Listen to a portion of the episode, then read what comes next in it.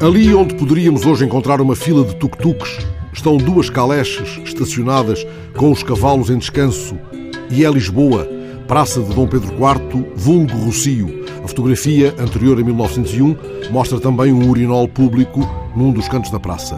E as fotografias seguintes, recuperadas no Arquivo Fotográfico Municipal de Lisboa, são apenas alguns dos recantos enternecedores que o blog Paixão por Lisboa quase diariamente nos desvenda.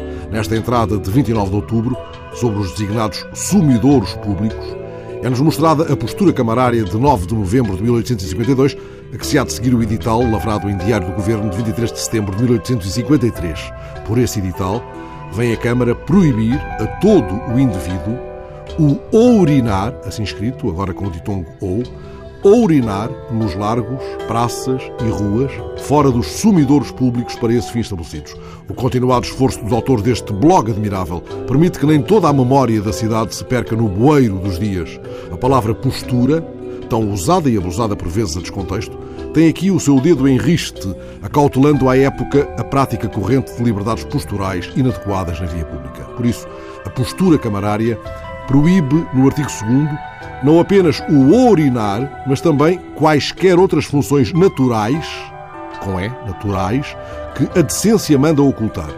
Nenhum sorriso é indecente, lendo os textos oficiais de uma época em que Lisboa, por mais indecências nos largos e praças, tinha sumidores públicos.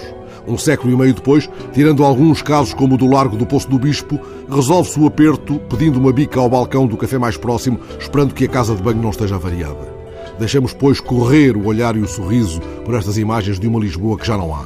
Cá está o urinol da calçada do Desterro, fotografado em 1908 por Alexandre Cunha, e nesta outra fotografia de 1901 vê-se um homem entrando em aparente aperto para o urinol que existia em frente ao mercado da Ribeira. E ali vão, fixadas pela máquina de Joshua Benoliel, três mulheres subindo a calçada junto ao aljube.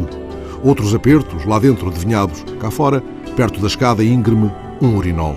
O mesmo Benoliel fotografará em 1907 um urinol público que havia na Praça do Comércio. Vemos um grupo de homens, por certo aliviados, sentados à sombra das árvores que havia na praça. Perdemos-nos neste blog e percebemos melhor o sentido daquele verso de Fernando Assis Pacheco. Se fosse Deus, parava o sol sobre Lisboa.